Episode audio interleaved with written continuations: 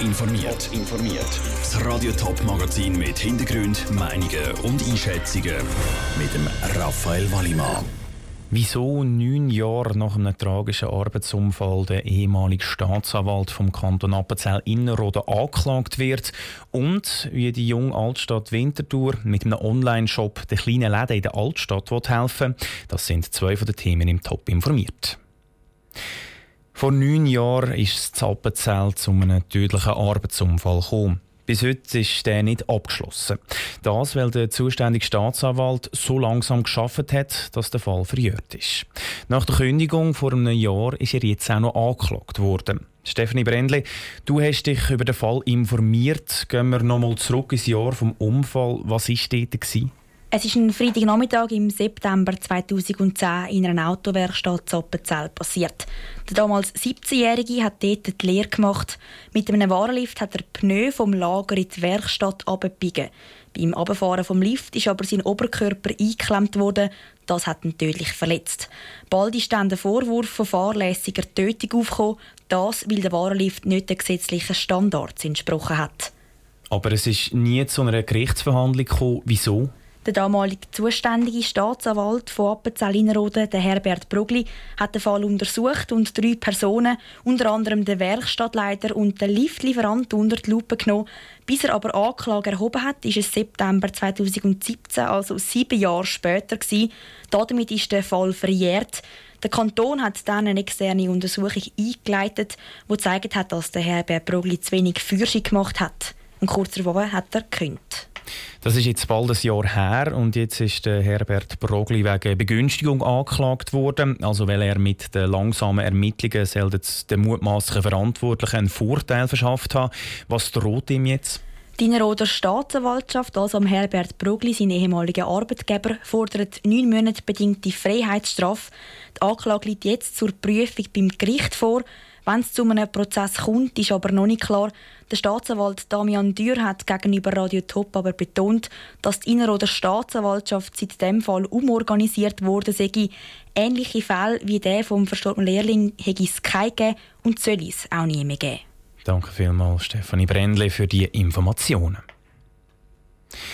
Zur Winterthur gibt es einen neuen Marktplatz. Auf dem kann aber niemand spazieren, weil der neue Marktplatz gibt es nur online. Das Projekt ist gestern an einer Infoveranstaltung von der Vereinigung Junge Altstadt vorgestellt worden. Was die Vereinigung mit dem Online-Marktplatz erreichen will, im Beitrag von der Selin Greising. Über 70 Prozent der Läden in der Winterthurer Altstadt sind Einzelbetriebe. Es sind kleinere Geschäfte, die sich keinen Internetauftritt leisten können. Sei das, weil es zu teuer ist oder weil es zu viel Arbeitszeit in Anspruch nimmt. Das will die Vereinigung Junge Altstadt jetzt ändern. Alles, was für ein Läden braucht, ist eine Mitgliedschaft bei der Vereinigung, sagt der Präsident der Jungen Altstadt, der Remo Cozio. Es soll sein, dass sich die Winterthur Geschäfte auch können online präsentieren. Es ist heute so, dass vor allem die kleineren Geschäfte gar nicht einen eigenen Online-Shop betreiben können. Und diesen Mitgliedern wollen wir einen kostengünstigen Zutritt zum Online-Business ermöglichen.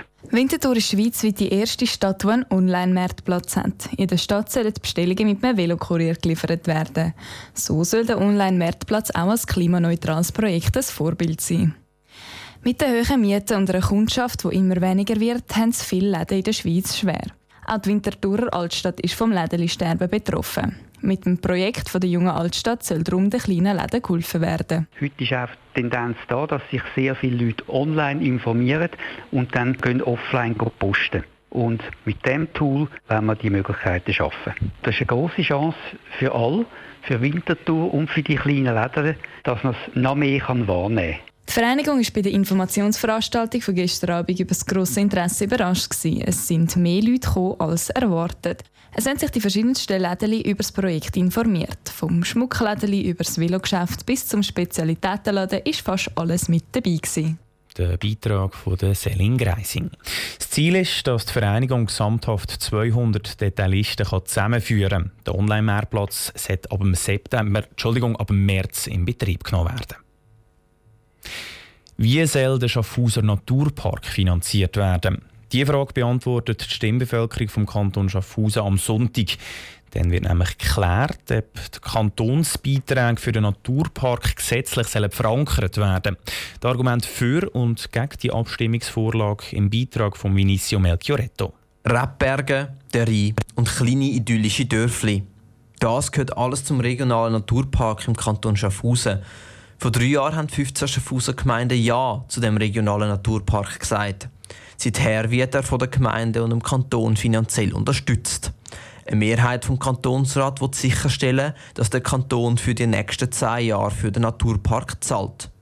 Befürworter wie der grüne Kantonsrat Urs Paul findet, es profitiert vor allem ein Gebiet davon. Es ist ja eine Art eine Ergänzung zum Agglomerationsprogramm. Das Agglomerationsprogramm betrifft vor allem Städte, Kern. Und jetzt geht es um den ländlichen Raum, dass auch der ländliche Raum eine Entwicklungschance bekommt. Das sieht auch eine Mehrheit vom Kantonsrat so. Dass der Kantonsrat das Gesetz in Eigenregie hätte können beschliessen, hätte es eine gebraucht. Wie die nicht zustande gekommen ist, muss jetzt das Volk darüber abstimmen. Die einzigen, die sich gegen das Gesetz stellen, sind die DDU und die SVP. Die SVP findet den Naturpark nicht schlecht. Das Problem sei eher der Kontrollverlust wegen dem Gesetz. Weil durch das Gesetz kann das Parlament nicht mehr über das Budget diskutieren.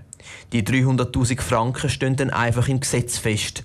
Der Präsident der Schaffhauser SVP, Walter Hotz, wirft darum den Befürworter vor, sie sägen nur hinter dem Geld her. Es zeigt sich, dass die Befürworter eigentlich gar nicht im Sinn haben, etwas Richtiges zu machen, nämlich Förderung von, von der Region, sondern es geht ihnen auch darum, Gelder Bund und vom Kanton und von den Gemeinden abzuholen. Wenn der Kanton Schaffhausen Gelder will für die Naturpark, dann müssen sie sein Gesetz schreiben, sonst zahlt der Bund nichts dafür.